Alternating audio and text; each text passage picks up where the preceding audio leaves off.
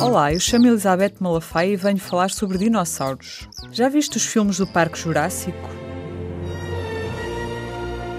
Nesses filmes, os cientistas conseguem criar dinossauros a partir de matéria original dos dinossauros, partículas de ADN, que terão ficado preservadas em alguns fósseis. Pois é, esta é provavelmente a maior fantasia dos paleontólogos: poder observar como seriam na realidade os dinossauros em vida.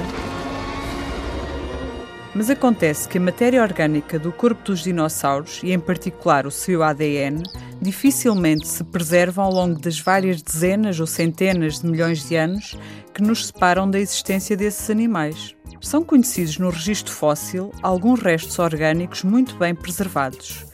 E por várias vezes os cientistas anunciaram a descoberta de ADN em fósseis de dinossauros. Estes estudos têm demonstrado que a matéria orgânica se pode preservar ao longo de vários milhões de anos e que a sua preservação é, na realidade, muito mais comum do que pensavam. Estas descobertas são muito importantes porque permitem investigar alguns aspectos destes animais, como, por exemplo, as suas relações de parentesco ou os seus comportamentos, mas ainda não permitem criar dinossauros. Vem saber mais sobre dinossauros no Museu Nacional de História Natural e da Ciência em Lisboa.